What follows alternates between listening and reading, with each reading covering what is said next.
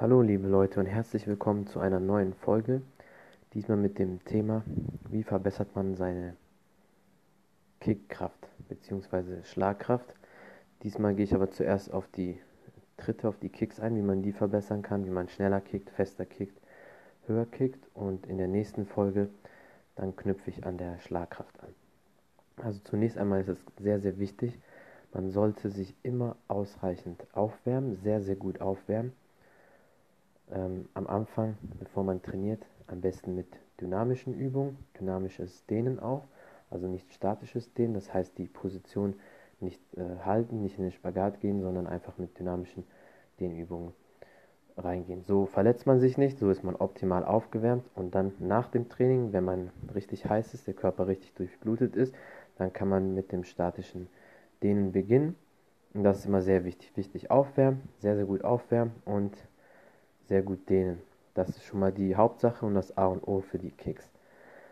Je beweglicher man ist, umso höher und einfacher kann man auch treten.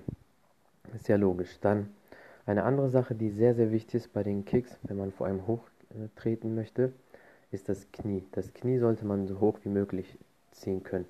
Man sagt immer so, ein guter Gradmesser ist, wenn man das Knie auf Brustkorbhöhe ziehen kann, egal bei welchem Kick jetzt, ob man jetzt einen Frontkick macht, also einen äh, geraden äh, Stop-Kick, Push-Kick, ob man einen normalen High-Kick, Roundhouse-Kick macht, egal welche Kicks, das Knie sollte ungefähr auf Brustkorbhöhe sein und ähm, dann hat man auch die optimale Höhe in der Regel und auch die optimale Power. Weil wenn das Knie tiefer ist als der Fuß, dann ähm, wird der Tritt auch nicht so hoch und auch nicht so fest. Ausnahme ist natürlich beim Low Kick, aber selbst da muss man das Knie auch anziehen. Low Kicks gehen ja nur auf die Oberschenkel. Das kriegen die meisten ja hin, aber das Knie muss man trotzdem ein bisschen hochziehen. Dann eine Sache, die auch viele vergessen, wenn die äh, kicken oder treten, lassen oft die Deckung fallen. Die Deckung ist auch sehr, sehr wichtig.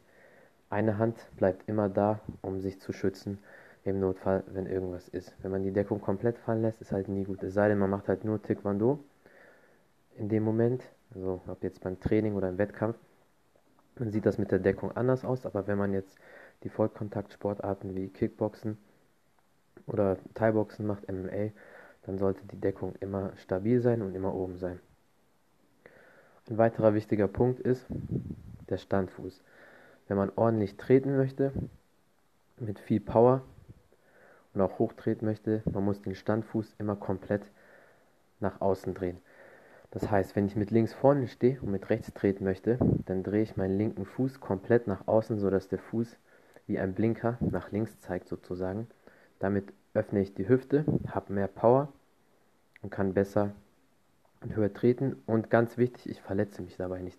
Aber wenn der Fuß gerade bleibt bei den Tritten, kann es das sein, dass man zum Beispiel im Boden stecken bleibt oder ähm, sich das Knie verdreht. Die Verletzungsgefahr ist da einfach zu hoch. Das ist so ein typischer Anfängerfehler dass die Leute nie den Fuß eindrehen. Das ist sehr, sehr wichtig, immer komplett nach außen rotieren. Dann ist die Hüfte auch automatisch direkt geöffnet.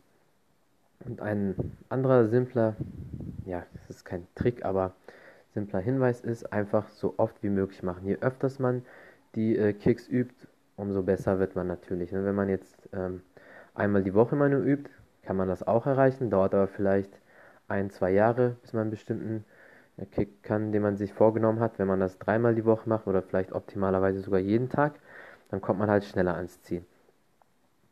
Was man jetzt an Übungen konkret noch machen kann, ist zum Beispiel die, die Balance äh, halten, Balanceübungen. Da kann man beispielsweise sich an einer Stange festhalten.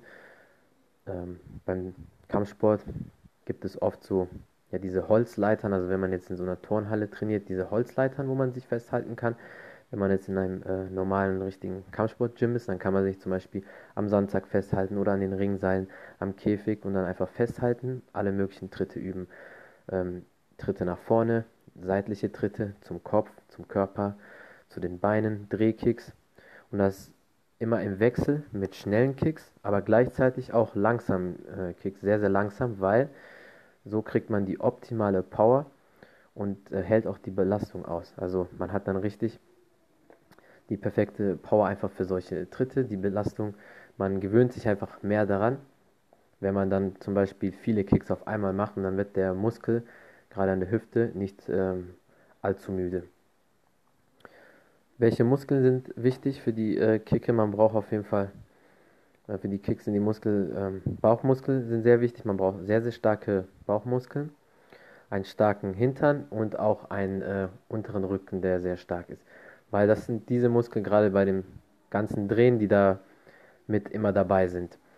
Und wenn man die öfters trainiert, auch in rotierenden Bewegungen, dann kriegt man viel Power auf Dauer in den Kicks, aber es braucht natürlich alles seine Zeit. Also man darf jetzt nicht erwarten, dass es in zwei, drei Monaten geht, sondern das könnte durchaus, je nachdem wie man das möchte, schon einige Jahre gehen. Ähm, sonst andere Tools auf dem harten Sandsack treten, schwere Sandsäcke, diese 100 Kilo Sandsäcke mit verschiedenen Pratzen, äh, Polster arbeiten, Schlagpolster, die kleinen Polster, die großen Schilder und mit einem Partner üben in der Luft und ähm, ja, mehr gibt es dazu erstmal gar nicht zu sagen. Äh, in der nächsten Folge mache ich dann was zur Schlagkraft mit den Händen, wie man bessere Haken schlägt, bessere Powerschläge reinbekommt. Wenn ihr dazu noch mehr wissen möchtet, sagt mir einfach Bescheid. Schreibt mir auf Instagram oder hier auf Anchor oder Spotify, wenn das geht. Und ja, bis zum nächsten Mal. Vielen Dank fürs Zuhören. Ihr seid die Besten und bis dann.